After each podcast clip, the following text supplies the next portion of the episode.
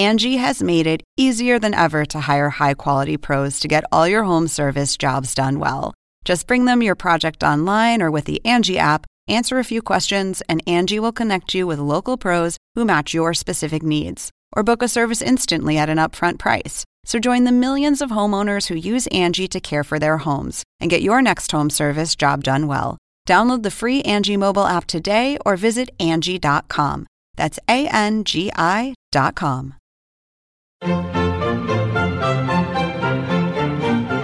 Según el diccionario de la Real Academia Española, La cultura pop se define como el conjunto de las manifestaciones en que se expresa la vida tradicional de un pueblo. Nosotros la definimos como Música, cine, televisión, famosos teatro, moda. y arte. ¿Y tú? ¿Cómo la defines? Somos Zona Pop, con Marisabel Houston. y Javier Merino.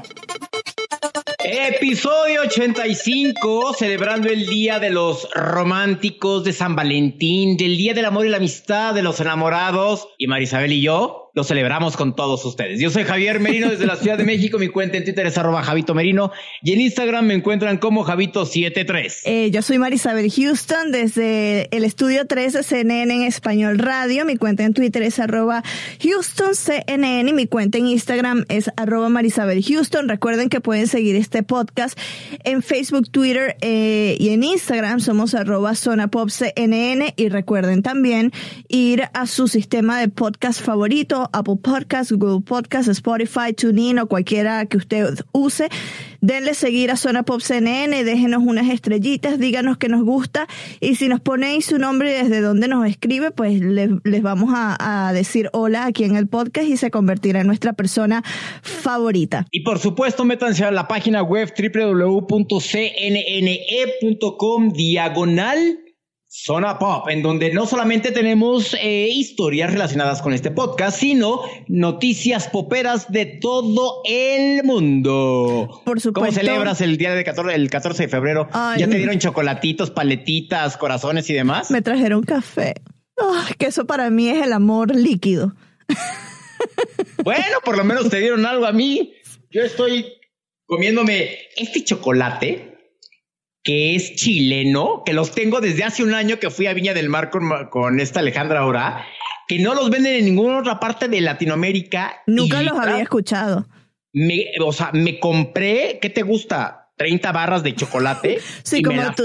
Sí, es que yo conozco los métodos merinos que no son para nada, eh, digamos, de austeridad, sino que él sí compra Costco entero.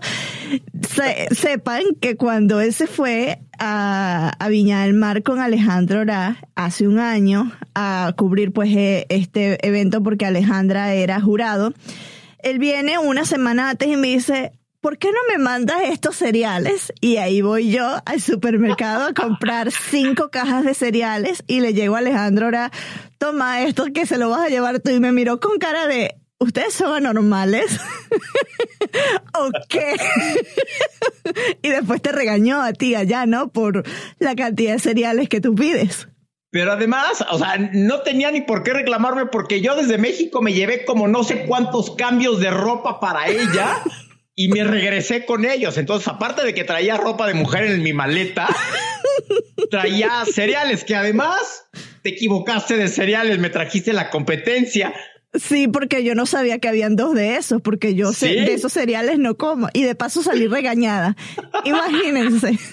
Bueno, en fin. Ah, pero bueno, entonces para Ah. resumir, me estoy regalando este chocolate San Nus. Espero que lo haya pronunciado bien. Nombre, wow. Eh, Yo chocolate pensaba de que era europeo. enteras. No, bueno, es, es de Nestlé, pero Ajá. es hecho en, eh, en Chile con almendras enteras. O sea, es una, es un manjar, es una delicia y con esto, créeme que estoy más satisfecho que me hayan regalado 33 gomitas de corazones, este papelitos que luego tiras a la Yo basura. te voy a este, confesar algo. Mi marido y yo no celebramos San Valentín porque pensamos que, o yo también lo pienso y sé que él lo piensa que es una, una fecha totalmente de mercadotecnia. Pero ¿sabías cuál es la verdadera historia de San Valentín? A ver, cuéntame el, el, el momento popero del día con Javier Merino. Te lo digo porque ahorita History Channel Latinoamérica está sacando la historia en capsulitas de cómo es que se celebra San Valentín. Y todo se remonta a la época de los romanos, cuando un emperador romano, cuyo nombre no recuerdo, decía que los eh, soldados no se podían casar porque así estaban más aguerridos para luchar y defender y no tenían la idea de que tengo que regresar a mi casa. Entonces había un sacerdote de nombre Valentín que los casaba en secreto. Y entonces cuando este emperador romano se entera de que existe este sacerdote Valentín, lo manda a degollar. Y dos siglos después, la iglesia romana, en honor y a rendirle tributo a este sacerdote que hacía que las parejas se casaran y estuvieran juntas, lo nombró San Valentín como el rey de los enamorados. Y entonces de ahí es de donde proviene el día de San Valentín. No sé si tenga algo que ver el 14 de febrero, no lo sé, pero pues la iglesia fue el que nombró a San Valentín como la persona encargada de unir a las personas en el amor. Mira qué curioso para todos los que teníamos ese pendiente en la vida Javier Merino nos acaba de ahorrar cinco minutos de búsquedas en Google. Ojo, eso lo dice History Channel en Latinoamérica, no, no es que a mí me conste. No corroborado. Bueno, pero es lo que eh, dice History Channel. Y bueno, 14 de febrero es una fecha en la que mucha gente pues ve películas, ya sea para celebrar el amor o hay personas que de verdad no lo celebran porque están solteras y quieren ver películas para, no sé, hacer llorar o qué sé yo, o sea, no sé. Pero una de las películas que es clásica, ¿no? Del amor y de que mucha gente la ve y que ya es como parte del, eh, del culto popero de gente que ve películas románticas y sobre todo si tiene que ver con Julia Roberts, es La boda de mi mejor amigo y en México se hizo la versión en español a la mexicana de esta cinta y tú estuviste en la alfombra roja con los protagonistas y el director. ¿Ya tú la viste? No, fíjate que no, ese día eh, no me quedé a ver la película porque pues imagínate, yo andaba como la maldita lisiada con, con las muletas. De por sí que fui porque Sony Pictures me invitó, me, me pidió por favor, pero Sony Pictures Estados Unidos me escribió un correo que por favor, que era la primera vez que íbamos a trabajar juntos entonces, y yo, oye, pero es que estoy en muletas, tengo yeso, o sea, necesito, o sea, no puedo estar parado, necesito una zona donde no esté congestionada, no te preocupes, no te preocupes. Total que long story short, ahí voy a la alfombra roja de esta cinta. Ya no me quedé a la película porque estuve tres horas ahí, este, parado entrevistando. Y fíjate que eh, antes de, de, comentarte de esta alfombra roja, ¿sabías tú que en junio de este año se cumplen 22 años del estreno de esta cinta? Sí lo sabía porque aquí en Estados Unidos han hecho entrevistas en, alrededor de esto, han hecho portadas también de varias revistas. Entonces, Weekly lo sacó en la portada Entonces, si usted va al, al, supermercado acá, va a ver la revista, que fue en mi caso, que vi la revista y yo dije, hay gente, esta se nota que ya fueron hace 22 años, menos con Julia Roberts, que permanece igualita, ¿no? Ah, mira, espérame, te voy a enseñar algo que te compré, que te voy a dar próximamente. En una semana.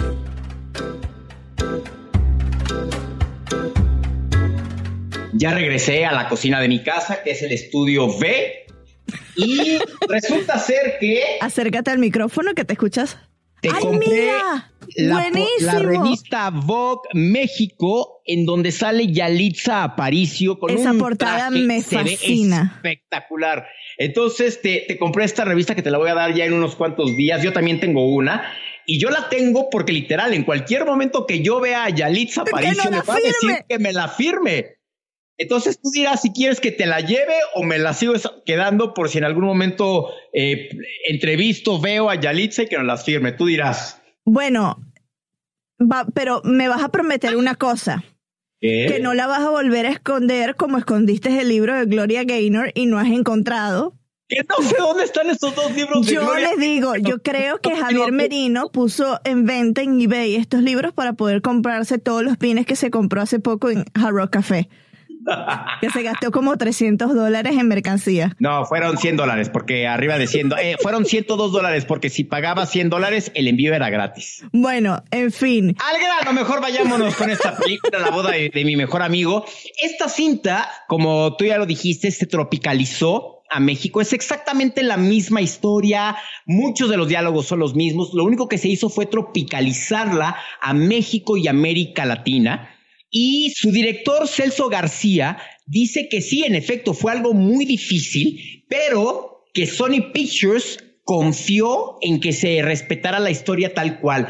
Entonces, eh, ¿te parece que escuchemos la, entrevista con Celso García en la alfombra roja, Marisabel, para escuchar qué fue lo que nos dice de cómo fue que, si tuvo miedo, no tuvo miedo o nervios de dirigir un clásico de una comedia romántica como La boda de mi mejor amigo? ¿Te parece? Venga. No sé que habrás conocido a un príncipe y no me lo has contado. Es Manu mi mejor amigo. Carlos, ¿cómo estás por fin en la premier, la boda de mi mejor amigo? Así es, ya listos, eh, llegó el día. Llegó el famoso día, el día esperado, todos nerviosos, contentos, felices, muchas sensaciones, muchos sentimientos encontrados. Y nada, nada, esperando a verla y que todos ustedes la disfruten. Nunca me imaginé que, que me iba a tocar hacer esta película y es un sueño, ¿sabes? Es un sueño y es una maravilla y se está cumpliendo y, bueno, qué mejor que eso, ¿no? ¿Con qué te quedaste después del último día de, filmación? Dijiste, wow, qué buen papel interpreté, obvio diferente al que se hizo en la versión original. ¿Con qué me quedé? Yo creo que eh, cuando acabó el día de filmación dije, no lo puedo creer, lo logramos, lo hicimos y salí feliz con una familia que hoy en día, bueno, nos, nos, amamos, nos queremos y nos procuramos todo el tiempo. Cinco años y ni tú ni yo nos hemos casado, júrame que te casas conmigo. Te hablé porque conocí a alguien. Nos vamos a casar este sábado. Hola.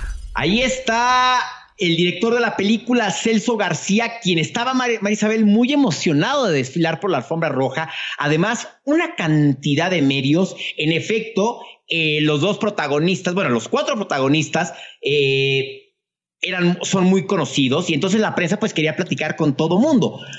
La protagonista Ana Serradilla, quien en la cinta da vida al papel que hizo Julia Roberts, yo le pregunté que qué recordaba de cuando vio la película hace 22 años y dijo, es que yo no había visto la película. No, no puede ser. Entonces, escuchemos lo que dice y ahorita platicamos de esta entrevista que no estás entendiendo nada. Tengo cuatro días para detener una boda y robarme al novio. No sé cómo le voy a hacer. Ana, ¿cómo estás? Buenas noches. Por fin llegó la noche. Por fin. Estamos emocionados, nerviosos y con muchas ganas de verla. Jamás en la vida me hubiera imaginado que se iba a hacer este remake. Jamás. Por parte de mexicanos. ¿Qué tanto hay de Ana Cerradilla en el personaje de Julia? Mira, creo que eh, las similitudes que podría haber es que somos mujeres independientes, que hemos tenido un poco de miedo al compromiso, que hemos salido adelante solas, que no necesitamos de un hombre para salir adelante. Es una mujer muy fuerte, muy feminista, que ahora se ve en un aprieto por ese feminismo que tuvo y por haberse cerrado en algún momento. Y creo que en eso es en lo que más se puede parecer a mí. ¿Y con qué te quedaste de Julia?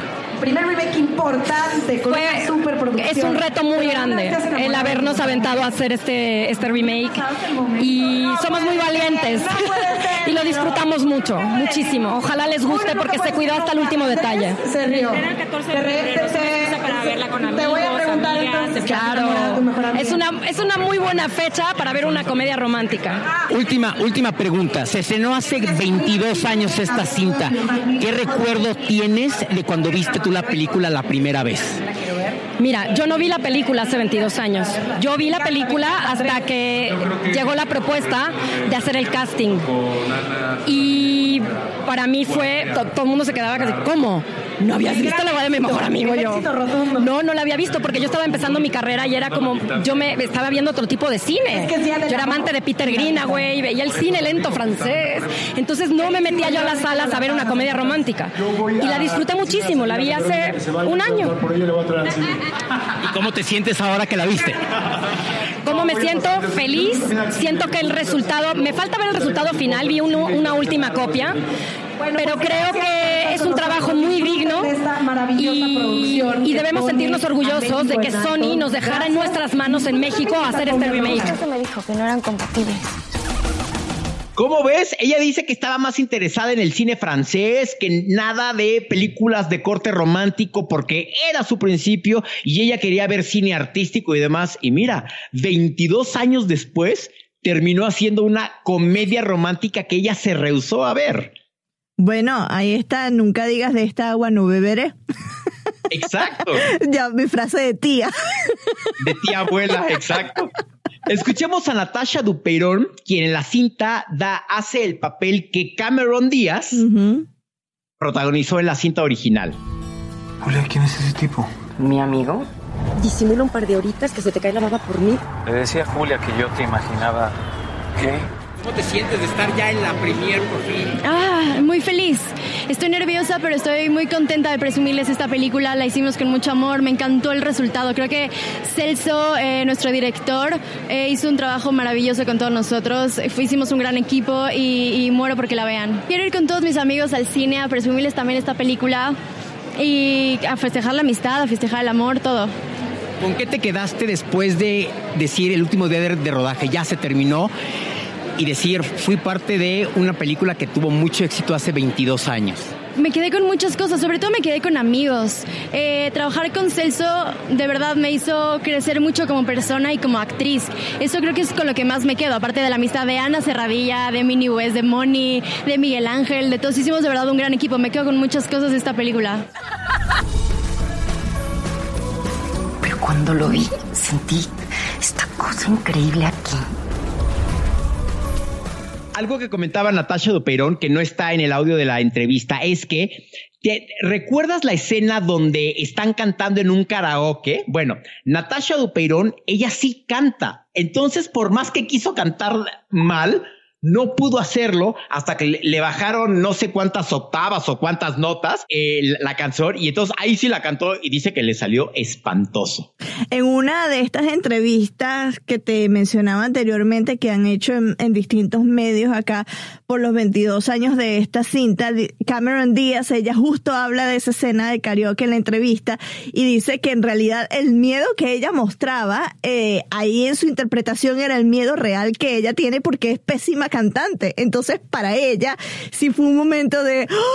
Tengo que cantar y en una película y con esta voz tan horrorosa mía, así que ella lo dijo. Es, eso sí fue súper real porque así es que yo me siento, yo no canto para nada y ahí sí que no fue interpretación, fue la realidad. Otra de las eh, personalidades que desfiló por la alfombra roja y que muchos le gritaban, suegra, suegra, es la mamá de Gael García, la señora Patricia Bernal, quien eh, es aparece en, en, la cinta y escuchamos esa entrevista. De hecho, fue la primera entrevista que hicimos en la alfombra roja y me vio y me dijo, ay, güey, está bien, hagamos esa entrevista, ¿no? Y entonces, claro, aquí la porque te vio con, con las muletas y le dio lástima.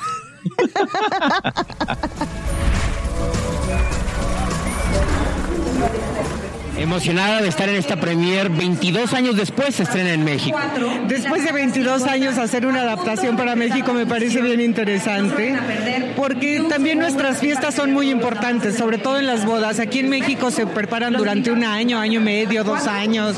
Es un evento muy importante para las familias mexicanas. Yo creo que en ese sentido tenemos esa similitud con los este, estadounidenses, ¿no? Entonces, bueno, espero que les guste mucho y que se diviertan mucho. Una de las escenas memorables de la película original es en el restaurante I Say a Little Pray for You. ¿Cómo fue que la adaptaron? ¿Cómo, cómo interactuaron todos ahí? Bueno, mira, la verdad es que en la adaptación nosotros no la hicimos, pero la verdad es que nos divertimos mucho. Claro que es la escena donde más nos divertimos y además fue la primera escena que grabamos. Ahí nos conocimos todos, entonces no fue tan fácil, pero nos divertimos muchísimo. Escógeme a mí. La suegra que muchas eh, mujeres en México quisieran tener. Muy simpática, fíjate que es, es muy agradable. Obvio, todo el mundo también le quería preguntar cosas de, Gael García, eh, de qué es lo que está haciendo y demás. Pero bueno, es una señora muy simpática. También a ella no hay forma de, de, de, preguntarle cosas. Si no le gusta una pregunta, te lo dice y se da la media vuelta y se va. El protagonista de la cinta, Carlos Ferro, es el papel que hacía nada más y nada menos que el actor, y espero que lo pronuncie bien, Dermot Mulroney. Este que tiene la barba partida, que es el mejor amigo de Julia o Julia, uh -huh. que uh -huh. casualmente se, se llaman igual. Y esto fue lo que nos comentó de esta cinta. qué no estás entendiendo nada? Tengo cuatro días para... Carlos, ¿cómo estás por fin en la premier, la boda de mi mejor amigo? Así es, ya listos. Eh, llegó el día. Llegó el famoso día, el día esperado, todos nerviosos, contentos, felices, muchas sensaciones, muchos sentimientos encontrados. Y nada, nada, esperando a verla y que todos ustedes la disfruten. Nunca me imaginé que, que me iba a tocar hacer esta película y es un sueño, ¿sabes? Es un sueño y es una maravilla y se está cumpliendo y, y bueno, qué mejor que eso, ¿no? ¿Con qué te quedaste después del último día de, de filmación? Dijiste, wow, qué buen papel interpreté, obvio diferente al que se hizo en la versión original. ¿Con qué me quedé? Yo creo que eh, cuando acabó el día de filmación dije, no lo puedo creer, lo logramos, lo hicimos y salí feliz con una familia que hoy en día, bueno, nos, nos, nos amamos, nos queremos y nos procuramos todo el tiempo. Pero fíjate que Manu y yo no éramos muy compatibles. Y mi favorito viene ahorita, ¿no? Exactamente, el último que le estábamos dejando para el final, Miguel Ángel Silvestre, que obvio fue el más, el más pedido y solicitado en la alfombra roja. Eh, estaba muy emocionado de estar eh, en México desfilando. Muy, muy contento. Yo lo vi hasta con cierto grado de. Ay, en la torre, ay, co- como muy nervioso de, de ver a tantos medios, porque de veras, Marisabel, eran una cantidad de medios muy, muy grande, sobre todo para hacer talento nacional. Esto tú lo ves cuando viene algún artista americano a México, que obvio salen medios hasta por debajo de las piedras, ¿no? Pero cuando hay talento nacional, eh, eh, pues sí, hay gente y todo. Pero cuando llegó Miguel Ángel Silvestre, eso se volvió, o sea, todo el mundo, Miguel Ángel, Miguel Ángel, yo acá y no sé cuánto, ¿no? Y como yo estaba al principio de la alfombra roja, eh, cuando se acercó conmigo y le enseñé el micrófono de CNN, lo primero que le dije fue, tú y yo platicamos en Las Vegas junto con Marisabel en la entrega de los Latin Billboard el año pasado. Y se quedó con una cara de... no se "Ah, recuerda. Sí, o sea, sí, lo- claro, así de, habla "Ah, sí, todos los claro". días con tres medios, imagínate, un año Sí, después. claro. Sí, exacto. Y este, y esto fue lo que platicamos con él. Escuchemos esta breve entrevista con Miguel Ángel Silvestre.